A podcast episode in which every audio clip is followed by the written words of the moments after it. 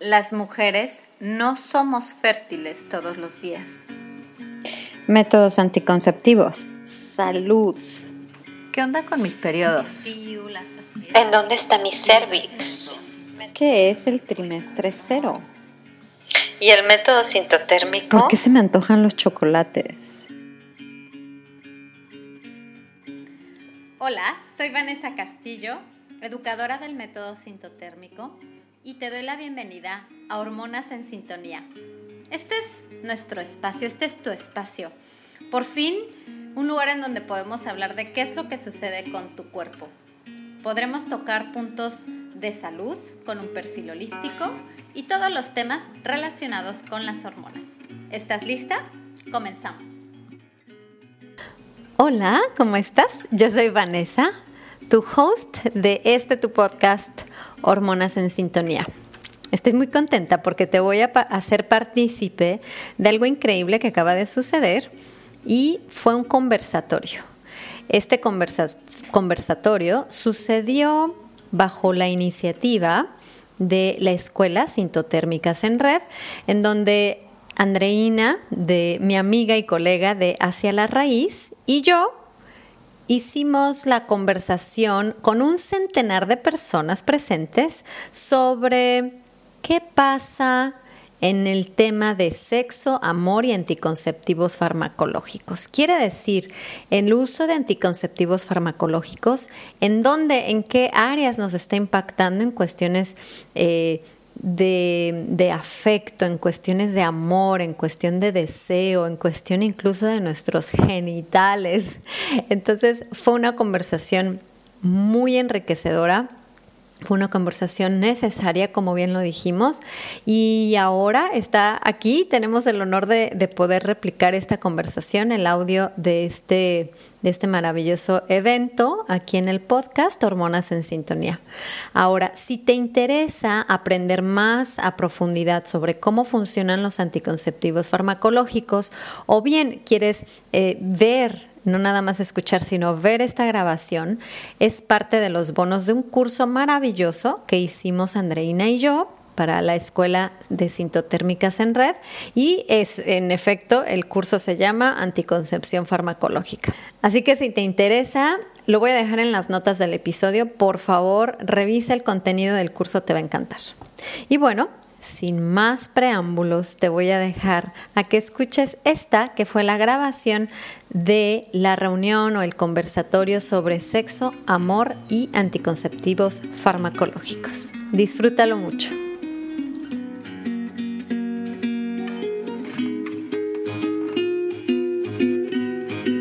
Eh, y bueno, bienvenidas todas, bienvenida Vane. Em, como saben, Van es fundadora de Conciencia Fértil y yo soy Andreina, fundadora de Hacia la Raíz y ambas cofundamos Sintotérmicas en Red junto con otras cinco colegas.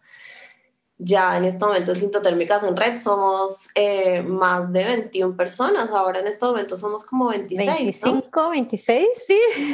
26. vamos eh, creciendo, vamos creciendo.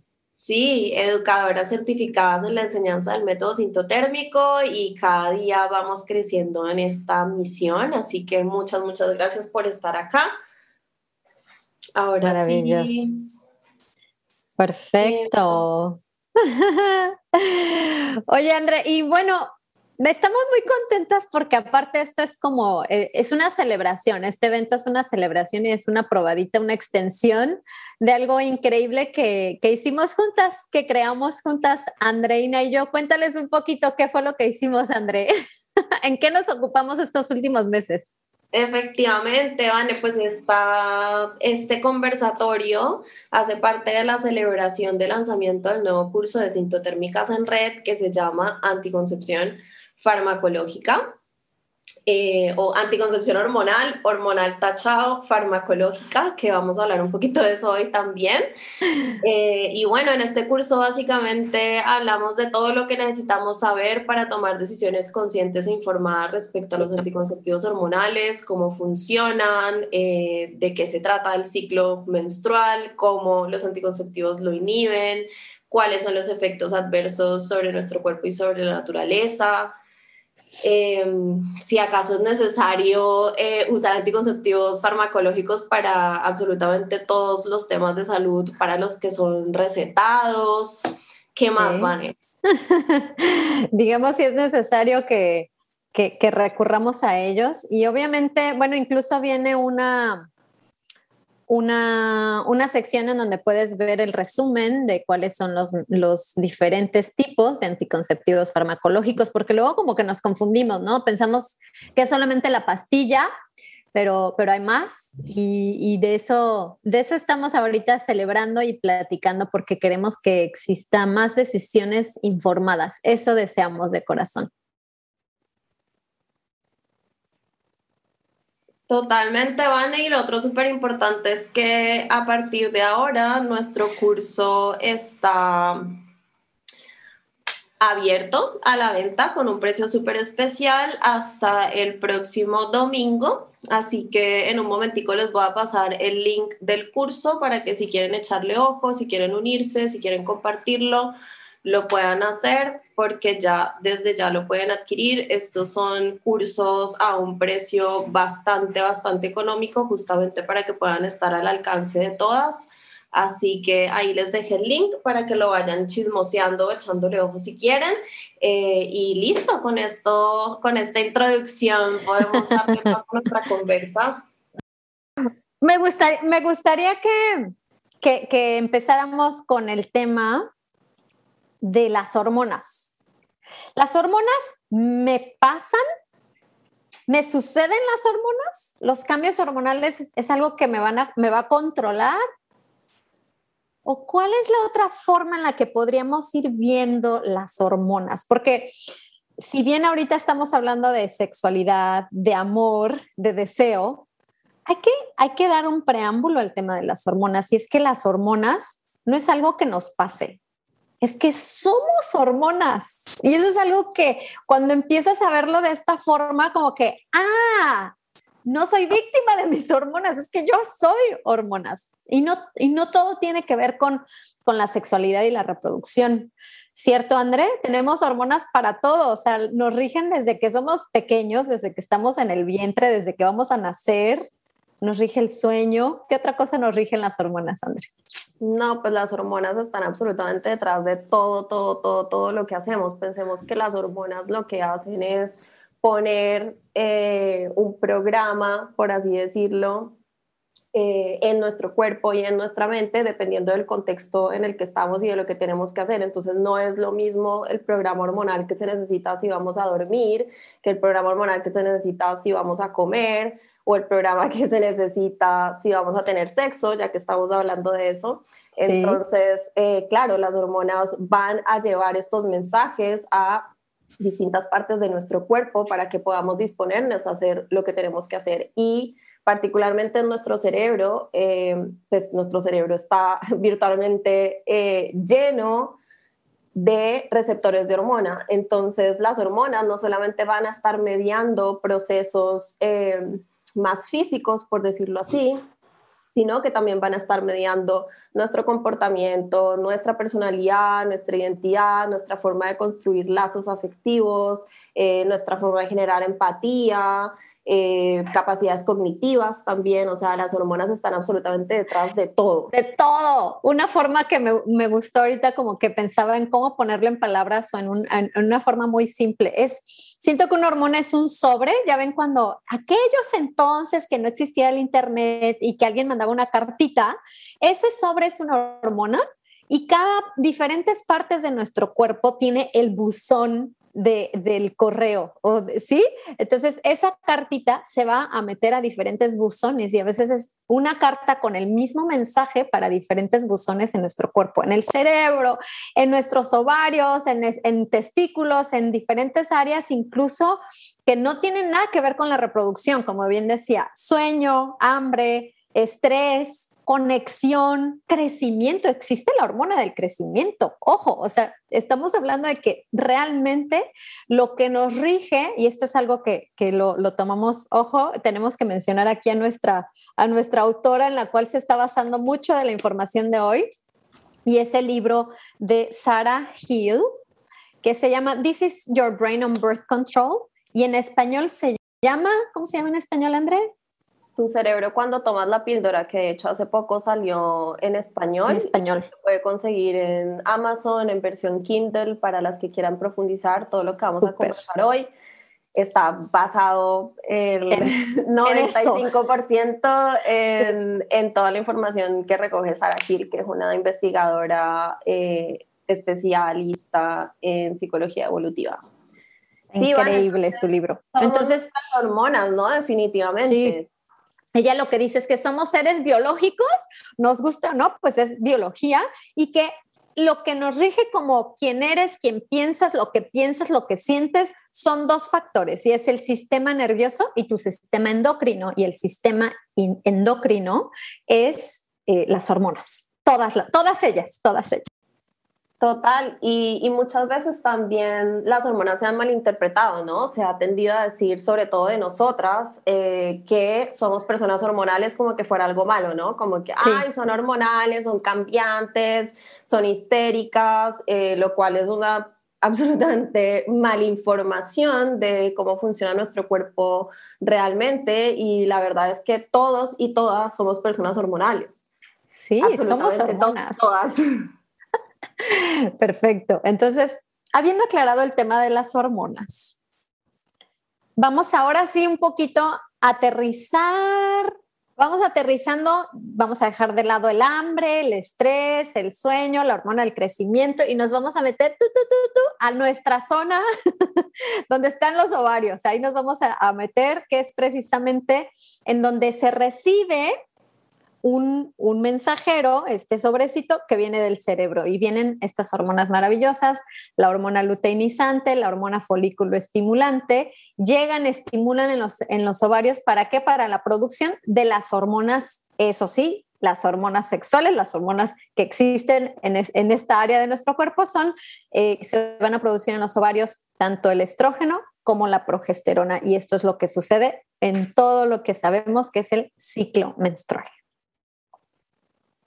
Y parte de la testosterona también, ¿no? Que la testosterona va, va a ser altamente afectada con el uso de anticonceptivos hormonales, pero ya lo vamos a explicar. No sé si, Vane, querés explicar un poquito eh, qué pasa con estas hormonas mal llamadas sexuales. Yo siempre digo mal llamadas porque en realidad se relacionan con múltiples procesos de nuestro cuerpo y con nuestra salud general, aparte de comportamiento, personalidad, etcétera. Pero ya que estamos hablando de sexo, de relaciones, cómo se relacionan justamente esas hormonas, em, particularmente el estrógeno y la progesterona, o un tipo de estrógeno que es el, que se secreta en el ovario, que es el estradiol, con nuestro comportamiento y con nuestra atracción respecto a qué tipo de personas, cómo se relaciona eso. Eso está maravilloso. Fíjense que en el tema de el ciclo, existe el momento en el que va subiendo nuestro estrógeno. Y ese estrógeno va subiendo, va subiendo, va subiendo hasta un punto en el que empieza esta ventana ovulatoria. Y ese es el momento en el que es posible la fecundación de un óvulo. Ese es, ese es lo que podemos llamarle nuestro momento de posible fertilidad. Entonces, en ese momento, cuando el estrógeno está en nuestro punto máximo, se ha estudiado y se ha demostrado que personas con ovarios y mujeres lo que empiezan a sentir es que empiezan a tener más energía, empiezan a ser incluso hasta más sociables. Levanta la mano si tú, si estás teniendo este tipo de, reconocimiento de tu ciclo, si reconoces que cerca de la ovulación a lo mejor te pones ropita más coqueta, a lo mejor te gusta ponerte un poco más los labios de un color o le pones más atención simplemente a tu, a, tu arreglo, a tu, al espejo, le dedicas a lo mejor unos minutitos más al espejo. ¿Te ha pasado que tú también en esta época, a mí me pasa, sí, yo levanto la mano porque te ha pasado que en esa época tienes ganas de interactuar, eres más sociable, estás más atenta a ti, a lo que vas eh, a lo mejor proyectando hacia allá, al exterior. Y definitivamente, de acuerdo a estos estudios que se han, que se han este, observado, no es algo que nada más pase digamos, en una forma interna que uno lo puede sentir y que lo puedes poner en tu bitácora del ciclo, así. André. A ver, recapitulemos. Entonces, hay algo aquí súper importante y es que el ciclo menstrual, eh, que el evento más importante del ciclo va a ser la ovulación, digamos que se puede dividir en dos grandes fases. Una primera fase es una fase preovulatoria hasta que llegamos a la ovulación y en esta primera fase es donde el estrógeno es la hormona protagonista y el estrógeno a medida que vamos acercándonos a la ovulación va subiendo, subiendo, subiendo, subiendo. ¿Y cuál es el foco en esta fase preovulatoria y en fase ovulatoria? Digamos, a nivel evolutivo, pues reproducirnos. ¿Cierto? ¿Y qué vamos a hacer para poder reproducirnos? Pues necesitamos encontrar a una persona con la que realmente, realmente valga la pena reproducirnos, porque hablando muy en serio, pues la reproducción para nosotras, las mamíferas, pues es algo súper costoso, ¿no? O sea, a todo nivel. Entonces, eh, necesitamos pues conseguir una pareja eh, con la que nos podamos reproducir, que tenga buenos genes eh, y en ese sentido vamos a estar buscando, según lo que se ha visto en los estudios, ¿no? Como parejas, eh, donde se pueda percibir unos buenos niveles de testosterona. Y eso que nos va a decir que esta pareja realmente va a, digamos, va a valer la pena reproducirnos con esta persona y los genes de esta pareja eh, son lo suficientemente aptos, ¿cierto?, eh, para poder tener descendencia con esta persona.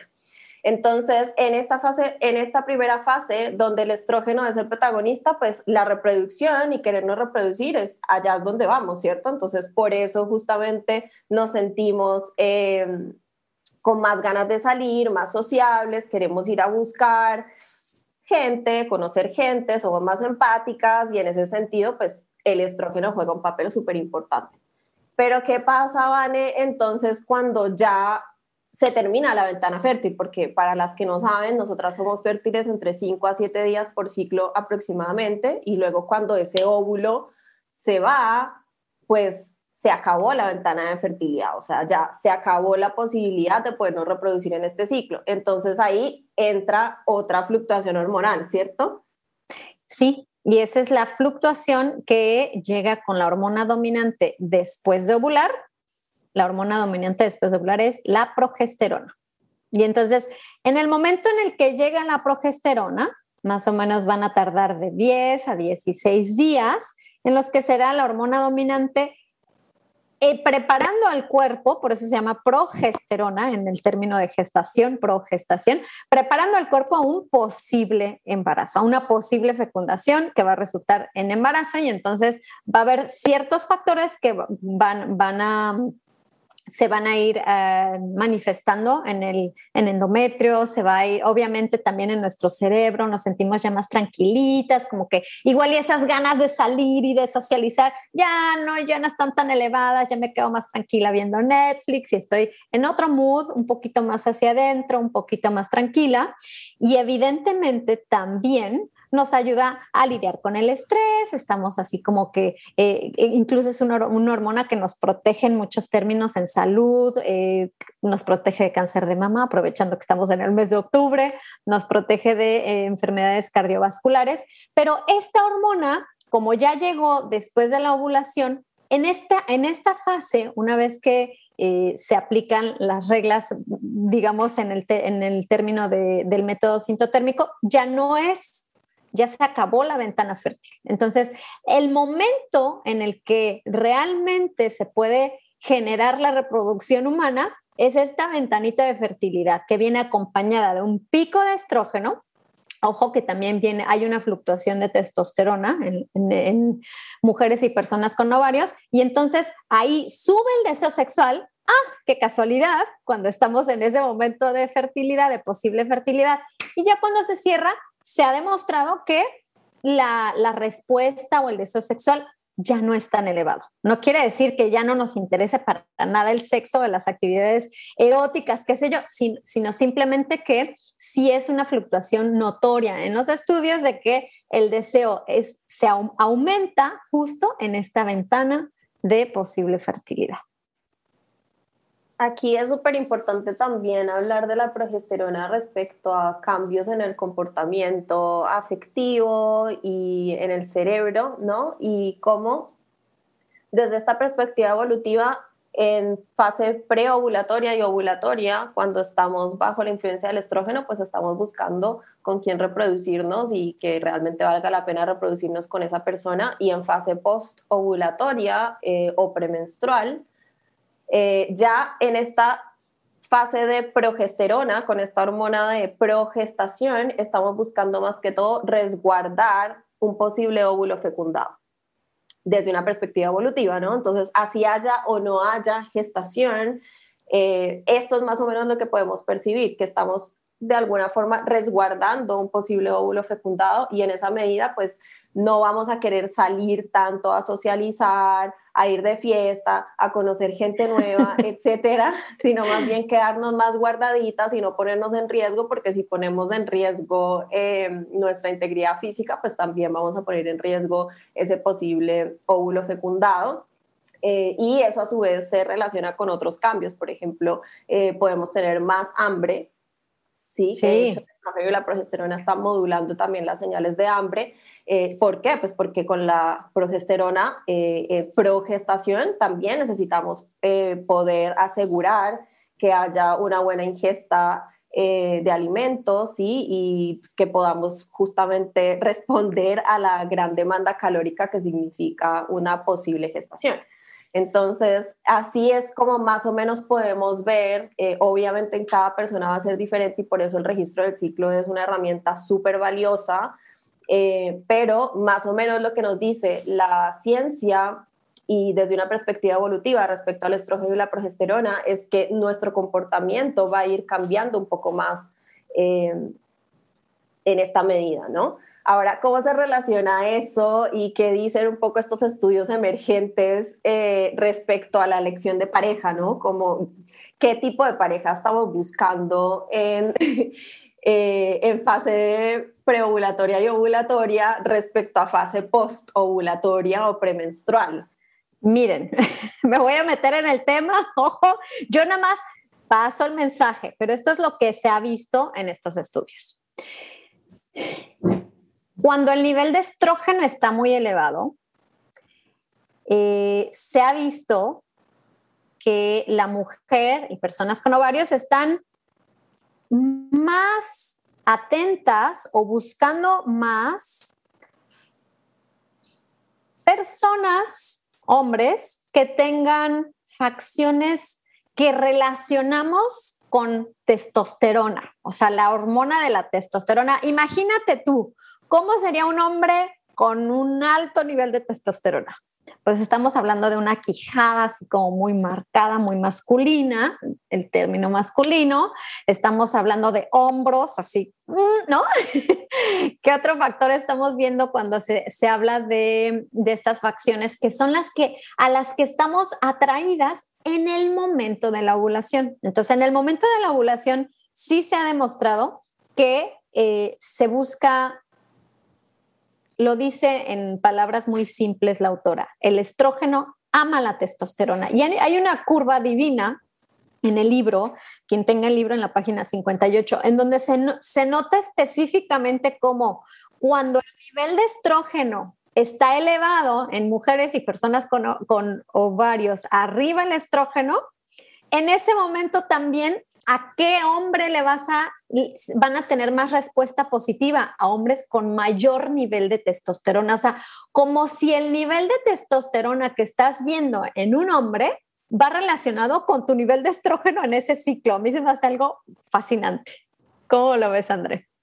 Obviamente aclarar que cuando hablamos de estos rasgos masculinos estamos hablando de esta predominancia de testosterona, ¿no? De, Son rasgos más androgénicos, como decía Vane, de rostros más cuadrados, espaldas más anchas, voz grave. voz grave. Sí, que son factores que eh, incluso en estos estudios se miden también de forma objetiva, se hacen mediciones respecto a qué tan androgénica, qué tan masculina, entre comillas, puede ser eh, una persona eh, respecto a otra y particularmente en sus facciones. Y ahora, ¿por qué hablando de, de, lo vamos a repetir mucho, la palabra evolutiva, hablando en términos de evolución. ¿Por qué crees tú que yo voy a estar más atenta a este tipo de hombres en mi fase donde hay posible fertilidad? Donde yo podría posiblemente reproducirme. porque en ese momento es cuando más me llaman la atención los hombres con un alto nivel de testosterona y una voz grave? ¿Por qué? y la razón es muy simple y ya la tienen ustedes en su cabecita. Porque a nivel evolutivo, este tipo de genes son beneficiosos y le van a dar ventaja eh, genética a nuestra prole hablándolo en palabras simples. Entonces, eso es algo que pasa en una mujer que, o personas con ovarios que están ciclando. Van a sentir este tipo de atracción por la testosterona. Y tenemos esa capacidad, es, un, es una habilidad animal, yo le diría, y es la, habilidad animal de estar atenta y de que yo vea y que, me levante estas ganas a lo mejor de tener un, una interacción sexual o no, pero una interacción con este tipo de hombres. ¿Por qué? Porque me lo está dictando mi propia mis hormonas, obviamente, pero porque es algo que, sí, que está en el ADN, o sea, que, que, ha existido, imagínate que eres una mujer de las cavernas y que obviamente en algún momento vas a decir, a ver, a ver, aquí yo puedo reproducirme, ¿con quién me voy a reproducir? Porque quiero que, mi, que mis hijos sean fuertes y sanos y eh, eso es lo que buscamos, genéticamente hablando. Sí, también estos mecanismos eh, hormonales y más instintivos también nos hacen escoger parejas con las que seamos más compatibles a nivel inmunológico.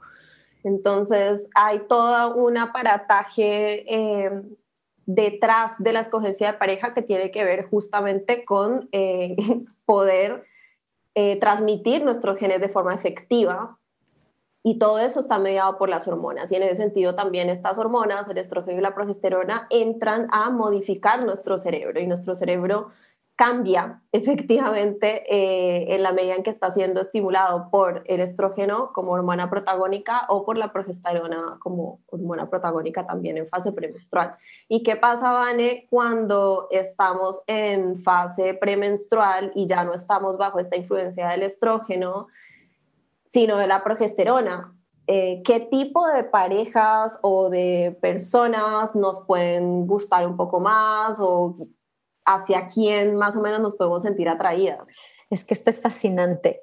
Entonces, cuando se termina la ventana fértil y ya no me interesa la reproducción, empiezas a estar más atraída y te interesan más aquellos hombres que te van a proveer tranquilidad, seguridad, alimento, porque? Hoy estamos hablando, siempre me encuentro, yo, yo tengo una relación muy cercana, se los voy a decir, con una Vanessa de la época de las cavernas. Tengo una relación súper cercana, porque esa Vanessa de la época de las cavernas me, me trae mucho, tanto razón como para tomar decisiones en mi vida, pero siempre la escucho porque digo, claro, la Vanessa de las cavernas tomaría esta decisión, la Vanessa de las cavernas comería esto, la Vanessa de las cavernas estaría así. Y entonces, a términos totalmente de nuestros ancestros, estamos hablando de que cuando ya llega la progesterona, ya no necesito a este hombre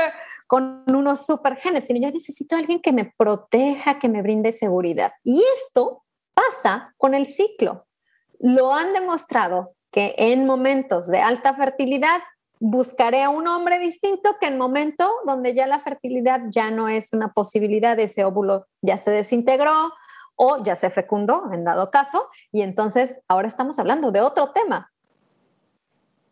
Totalmente, y es que justamente para poder eh, reproducirnos de forma efectiva, pues no solamente hace falta esa compatibilidad genética y que realmente haya eh, una fecundación y una implantación adecuados y una buena salud durante esa gestación, etcétera, sino que pues se necesita también un sustento, ¿cierto? Entonces, pues por supuesto, necesitamos una pareja o un compañero eh, también que pueda suplir eso que pueda estar allí como un apoyo para que ese ser, ese ser vivo que va a llegar al mundo, pues tenga también alimento y tenga también un mínimo de, sustento. Y si pasamos esto también a, esa, a esas mujeres y personas con ovarios de las cavernas, pues eh, aún más difícil, ¿no? Conseguir ese sustento y conseguir alimento de forma constante y tener protección y seguridad.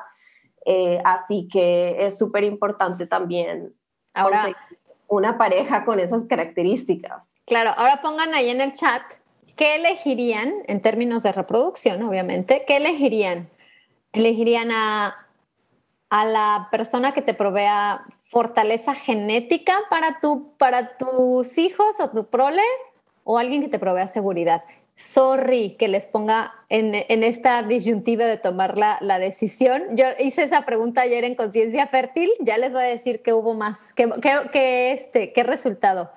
Pero qué increíble que tenemos que a veces decidir y la autora pone algo que me encanta, que está también en la página 62. La página 62 habla de cómo el tema de, del engañar, o sea, de la mujer que engaña a su pareja y que se ha demostrado que eh, quienes están eh, con una pareja, quienes están actualmente con una pareja, van a estar más, eh,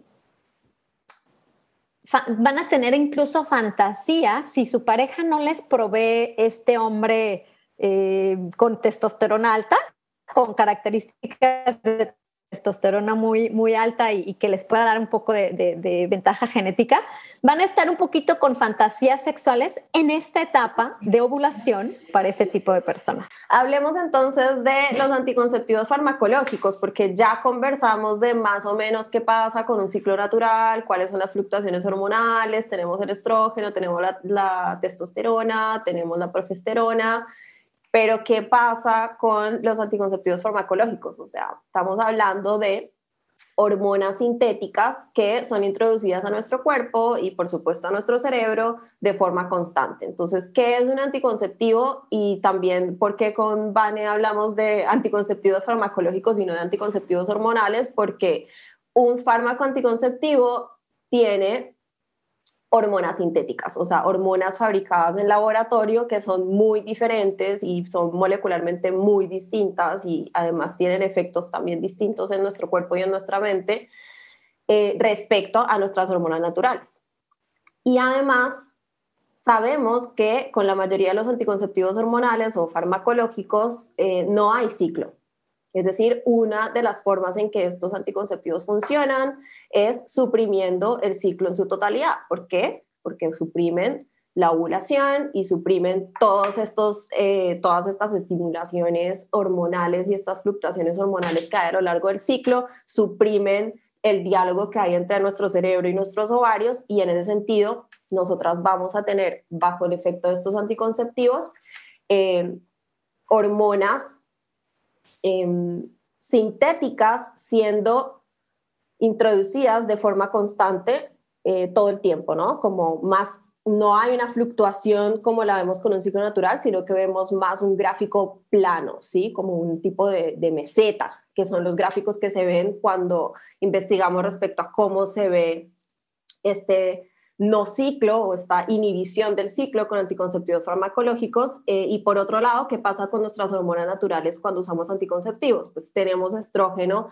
en niveles bajos, y también constantes, planito, y por otro lado no hay progesterona, porque la progesterona se secreta en la medida en que hay ovulación y con los anticonceptivos no hay ovulación, entonces no hay progesterona. Entonces, bueno, justamente estas investigaciones y estos debates que, con los que estamos aquí generando polémica con Vane eh, son investigaciones que se han empezado a hacer porque en todos los años que llevamos desde los años 60, ¿no? Usando anticonceptivos farmacológicos, pues nos hemos preguntado muchas cosas respecto a, por ejemplo, efectos secundarios sobre nuestro cuerpo, pero ¿y qué pasa con nuestra mente? ¿Y qué pasa con nuestro comportamiento? ¿Y qué pasa con eh, todos estos aspectos de nuestra vida sexual y de nuestra vida eh, afectiva que se relacionan intrínsecamente con nuestras hormonas y con nuestras hormonas naturales y con nuestras fluctuaciones eh, normales y naturales.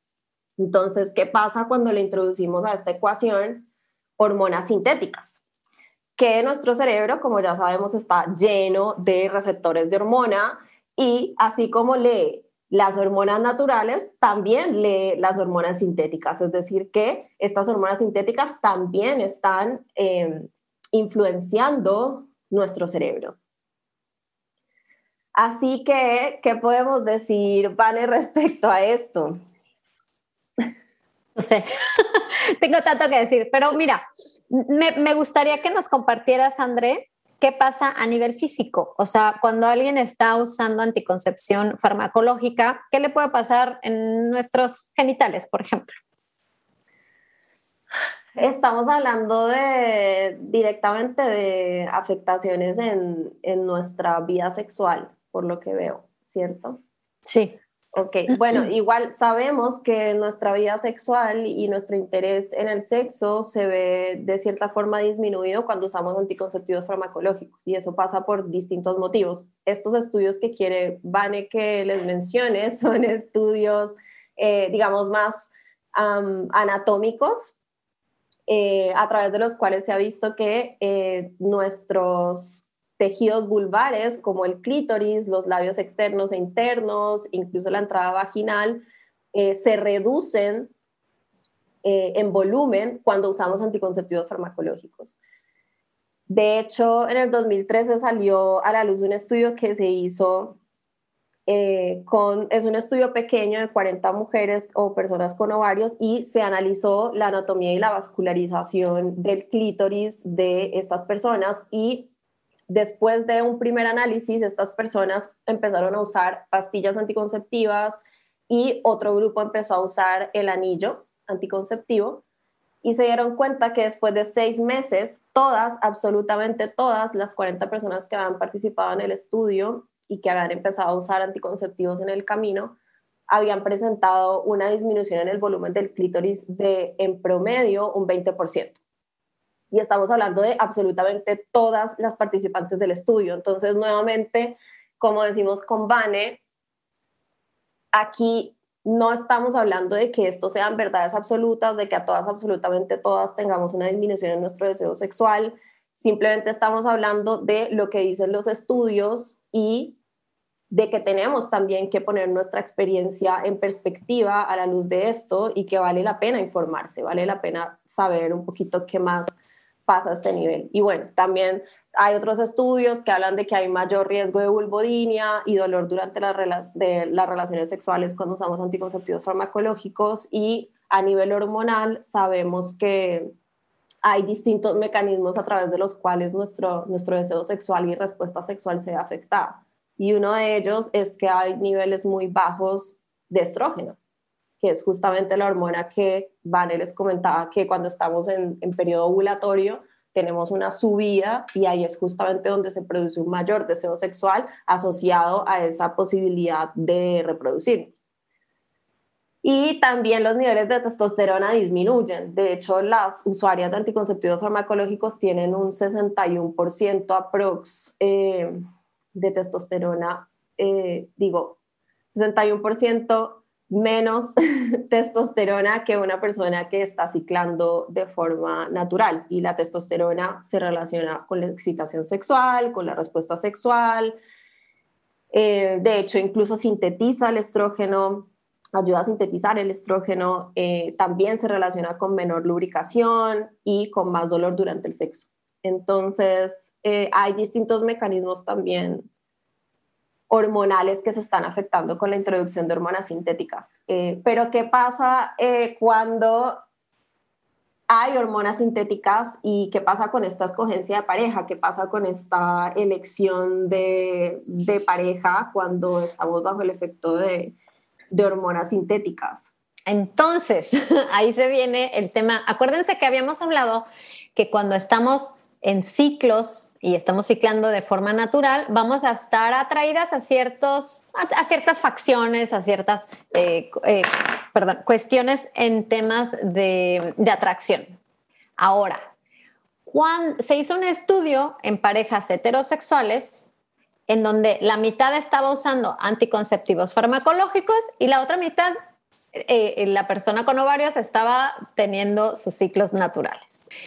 Resulta que estas parejas habían tenido distinto interés en el momento de, eh, de responder a, los, a las parejas que les estaban haciendo atractivas. ¿Cierto, André? ¿Cómo, cómo funciona? ¿En qué momento les hacía, se les hacía atractivo unas características y en qué momento se les hacía atractivo otras características?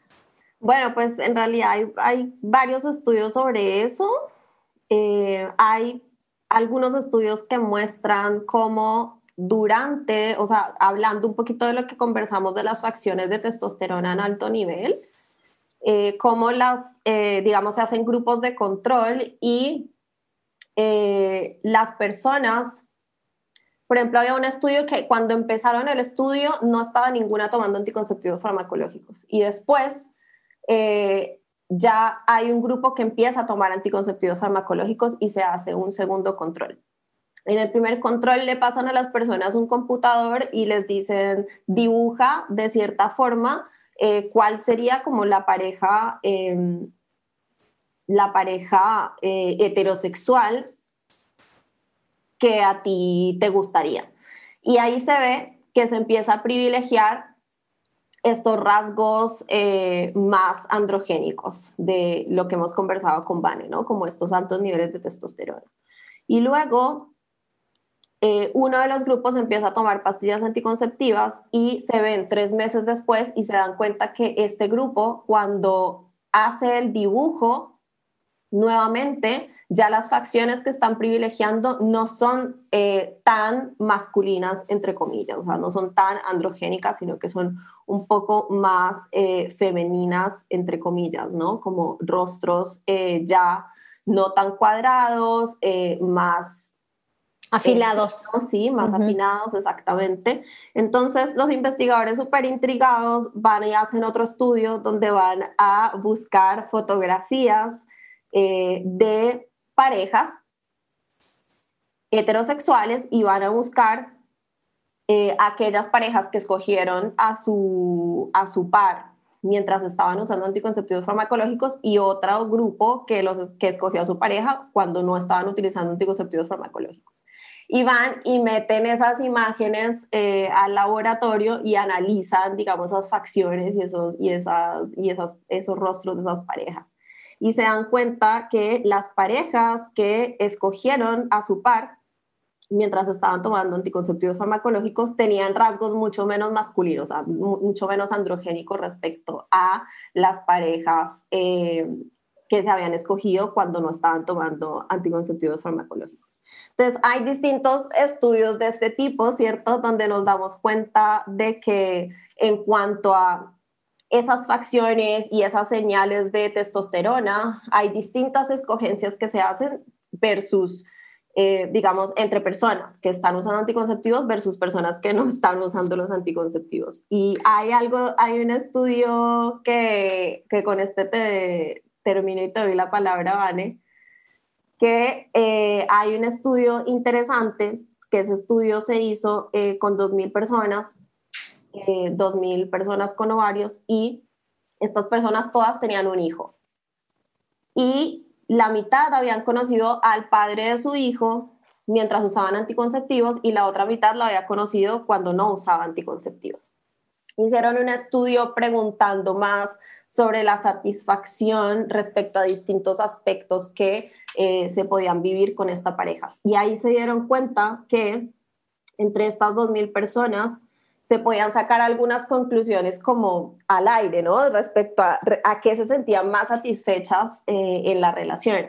Y las personas que no estaban usando anticonceptivos cuando eh, escogieron a esta pareja, reportaron que estaban mucho más satisfechas con aspectos sexuales, como excitación sexual, eh, sensación de aventura durante el sexo, atracción sexual, atracción frente al cuerpo de su pareja. En cambio, las personas que habían escogido a su pareja mientras usaban anticonceptivos farmacológicos estaban más satisfechas con aspectos como la posición económica de su pareja, la inteligencia de su pareja Es decir, que una de las conclusiones que se sacó, como estas hipótesis de este estudio, es que quizás eh, cuando escogemos pareja mientras estamos tomando anticonceptivos farmacológicos, eh, puede ser que estemos buscando más estas características que buscamos con la progesterona, que es más o menos a lo que los anticonceptivos farmacológicos quieren eh, asociarse, aunque más o menos porque no, no del todo funciona así.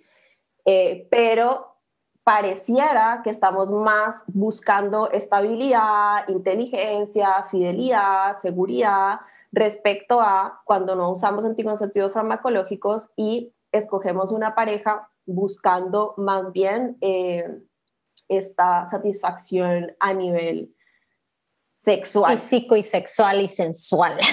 es como si, como si nuestro cerebrito, cuando está bajo anticonceptivos farmacológicos, el, tema del deseo lo pone así como en un estado de letargo, como que ahorita no, gracias, estamos interesados en otros temas que igual y son importantes, no, no quiere decir que no, pero eh, la percepción creo que ahí es el, juego, la percepción de la pareja eh, que probablemente te, te, brindaría una ventaja genética o un disfrute de tu vida sexual a largo plazo, ahí estamos hablando como que lo que demuestra el estudio es que probablemente no estamos tan alertas cuando usamos anticonceptivos farmacológicos.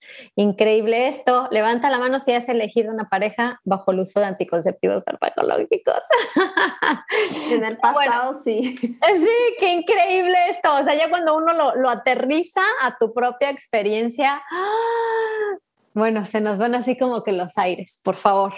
Y algo que es impresionante es que no nada más el, o sea, no nada más está afectando el uso de anticonceptivos farmacológicos a lo que nosotras vivimos y percibimos, sino también a cómo nos proyectamos y lo que se percibe en nuestro ciclar, digamos, o en nuestro no ciclar, en caso de anticoncepción farmacológica, del exterior hacia acá. Entonces, hay un estudio, André, que te quiero contar, que me encanta, yo, yo alguna vez lo mencioné en Conciencia Fértil, y es el estudio del eh, bar de strippers, ¿no? Y entonces, por fin, los, los científicos, eh, eh, fue Geoffrey Miller, que un día dijo, se acabó, no me voy a, me voy a salir del laboratorio y voy a hacer un estudio en un bar de strippers.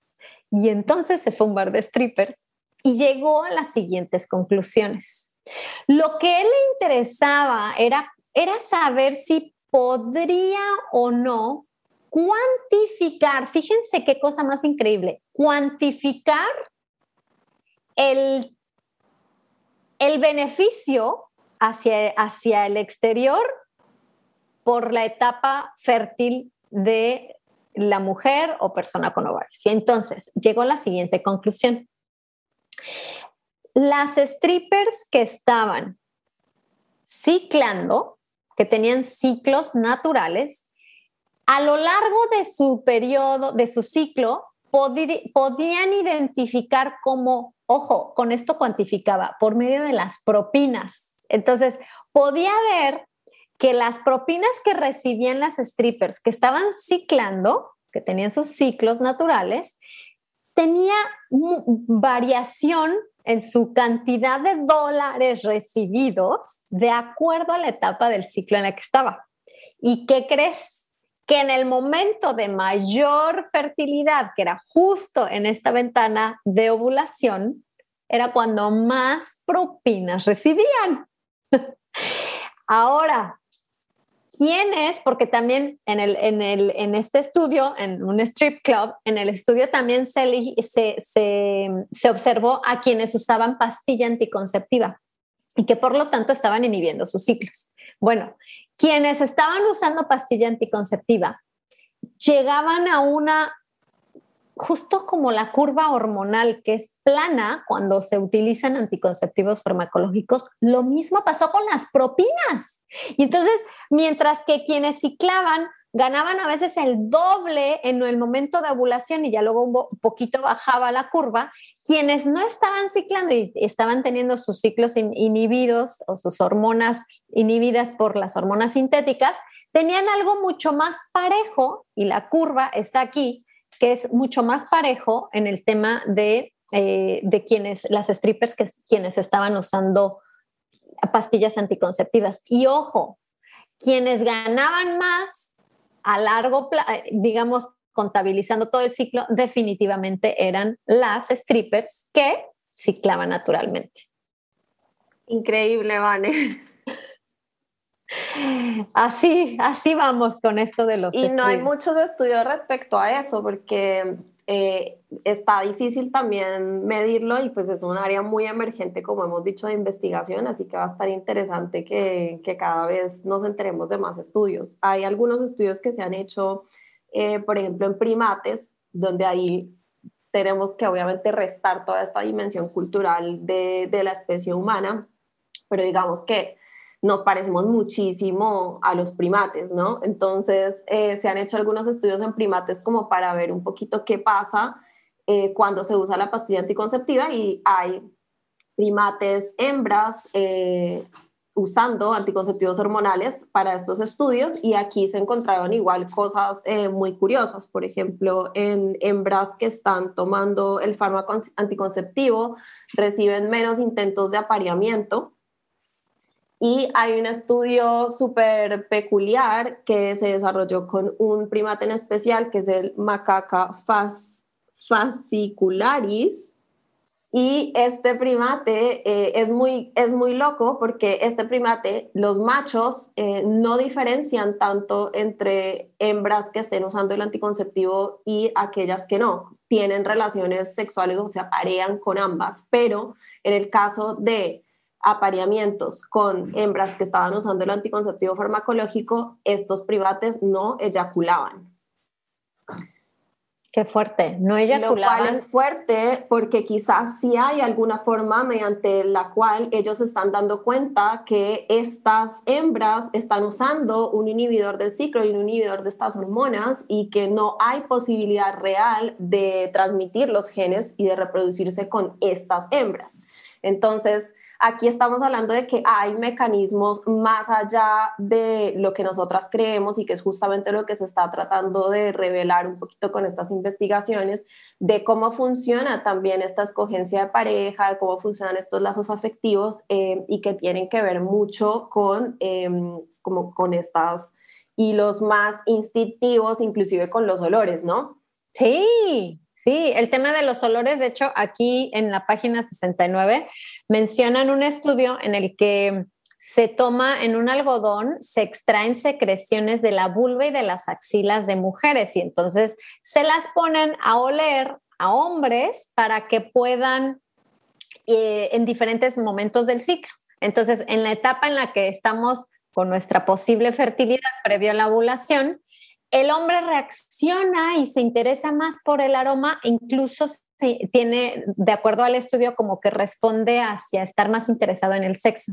Y cuando, es, cuando eh, estas secreciones de la vulva y de la axila de mujeres se las, huele el hombre ya en la etapa postovulatoria, cuando ya no hay posibilidad de embarazo, no tiene la misma reacción, son reacciones totalmente contrarias, o sea, ya es como, ah, ok, ya no, ya no reacciono con el interés al sexo, sino es diferente. Y se les hace mucho más atractivo el, el, el olor de, de, las secreciones que vienen de, de, mujeres en etapa preovulatoria y también el estudio de, de, camisetas, de camisetas incluso sudadas por mujeres es mucho más atractivo el, el aroma en una mujer en etapa ovulatoria que en una etapa que no, post ovulatoria, por ejemplo. Entonces, somos, miren, la verdad, creo que en temas, como estamos hablando de evolución, somos animales. Entonces, por, más de que alguien pudiera decir, no, es que en, ciertos animales la ovulación es muy marcada, eh, la hembra puede manifestar por ciertas cosas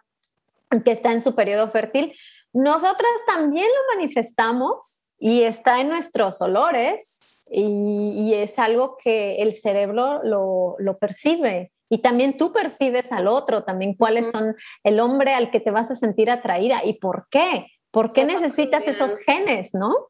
Sí, eso justamente iba a decir que también nos pasa a nosotras, ¿no? También hay sensibilidad respecto a ciertos olores Em, y también respecto a eso nos vamos sintiendo atraídas respecto a una persona y no a otra. Y lo que se pudo ver en un estudio en particular respecto a personas que están tomando anticonceptivos farmacológicos es que se pierde un poco esta capacidad de discernir entre estos olores eh, asociados a, altos niveles de, testosterona. Entonces, ahí lo que se hizo fue un estudio donde se le ponía a, mujeres y personas con ovarios de distintas, eh, en distintos eh, grupos.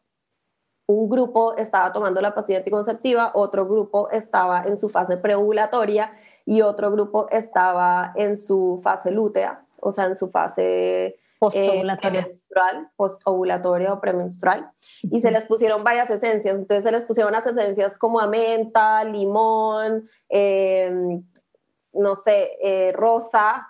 Y aparte se les pusieron otros olores, entre ellos había dos metabolitos de la testosterona, a ver cómo reaccionaban. Y lo que se encontró es que las personas que estaban tomando anticonceptivos farmacológicos no mostraban sensibilidad en especial respecto a estos metabolitos de la testosterona, respecto a estos olores em, más androgénicos.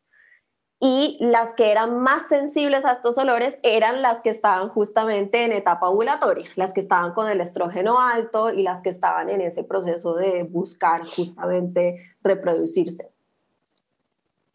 Entonces, cambia todo, cambia todo. Y bueno, voy a cerrar simplemente con un estudio que me pareció espectacular, eh, que, en el que se agarraron dos grupos, uno de unas personas que estaban usando anticonceptivos hormonales y otro de personas que no estaban usando ningún tipo de anticoncepción hormonal, y les mostraron 100 fotografías de parejas eh, en encuentros sexuales.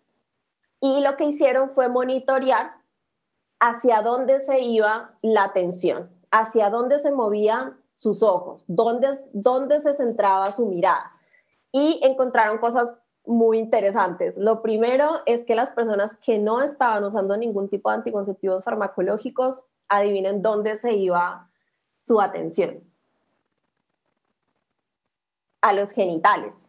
Las personas, las mujeres o personas con ovarios que estaban ciclando de forma natural, ponían su atención y ponían su mirada en los genitales de estas personas. Muy loco porque eh, los resultados que se vieron respecto a los varones o personas con testículos que también participaron en ese estudio es que cuando veían estas imágenes su mirada se iba mucho a los rostros, a los rostros de las personas que estaban en, esa, en, en esas escenas, lo cual es muy chistoso porque siempre dicen que los varones o personas con testículos son como más depravados, entre, entre comillas, respecto al sexo y nosotras no. Y miren que las personas que estaban ciclando naturalmente veían los genitales.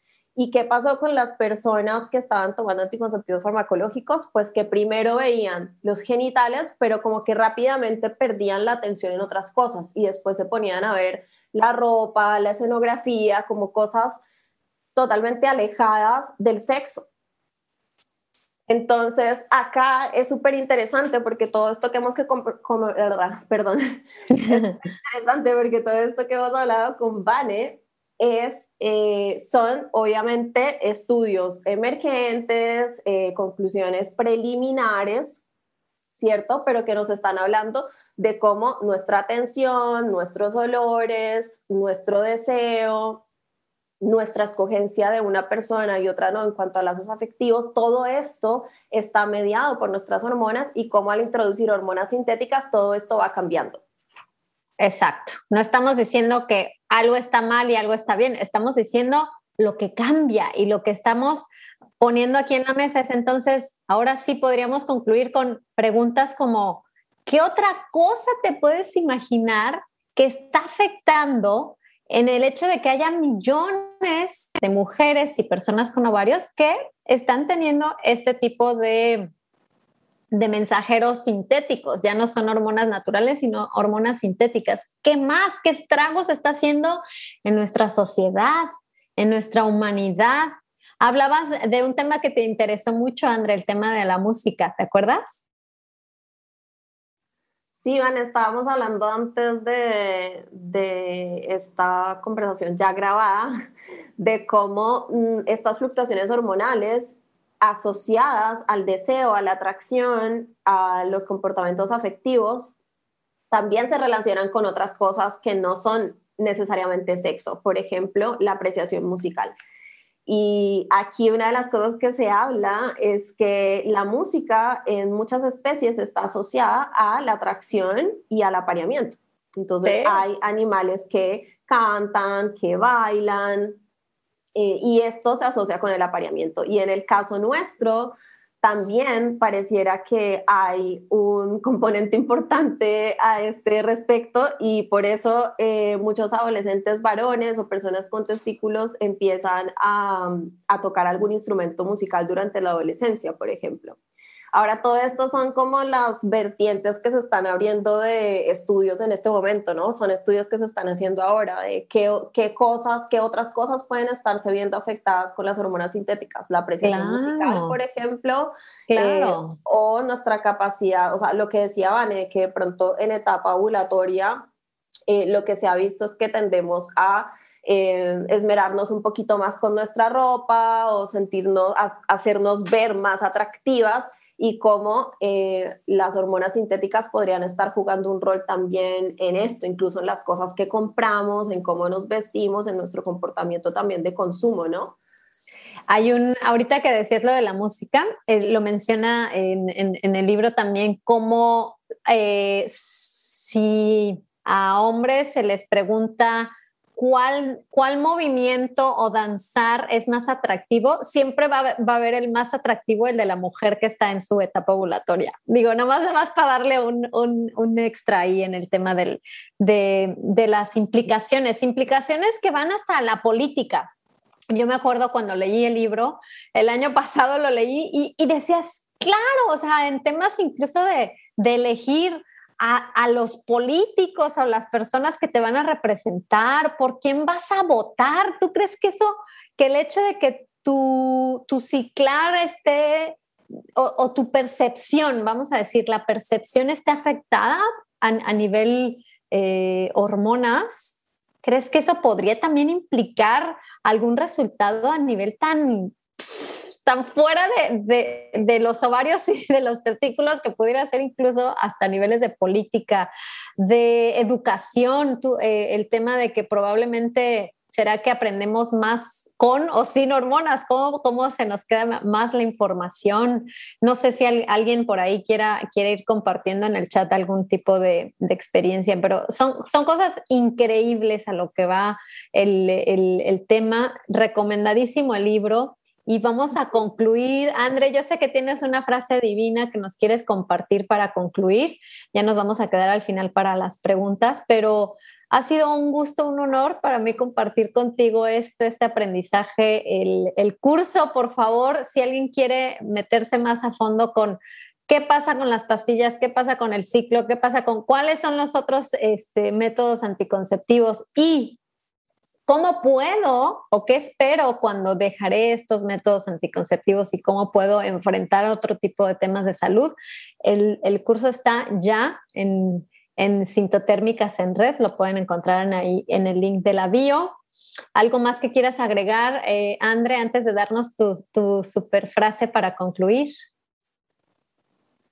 No, simplemente reforzar lo que dijiste, que justamente este tipo de conversaciones son las que hacen falta también de cómo la anticoncepción farmacológica podría estar mediando en nuestro comportamiento, en nuestra personalidad, en las decisiones que tomamos y en ese sentido, por supuesto, eh, dado que es absolutamente normalizado el consumo de estos fármacos en nosotras, entonces hay que preguntarse a nivel social cuáles son también esos impactos, ¿no? ¿Qué, qué impactos más o menos puede estar teniendo esto? Y ahí voy a cerrar justamente con la frase que comentaba Vane, que es una frase de Sarah Hill, que como saben la amamos eh, y ella dice, los anticonceptivos modifican los cerebros de las mujeres, por tanto cambian a las mujeres en sí mismas. Al cambiar a las mujeres, los anticonceptivos han cambiado el mundo. Vamos a dejar unos segundos para que aterrice esta información. Así es, André. El hecho de que estemos cambiando a las mujeres está cambiando el mundo a, a niveles que todavía ni siquiera nos imaginamos. Te doy muchas, muchas gracias. Te doy gracias por, por compartir esto, André. Ha sido un honor para mí. Y, y, gracias, gracias por esto de nuevo. Vamos a seguir en estos temas. Sigue por favor el link para el curso si te interesa. El curso es Anticonceptivos Farmacológicos. Un abrazo a todos los que nos escucharon en Hormonas en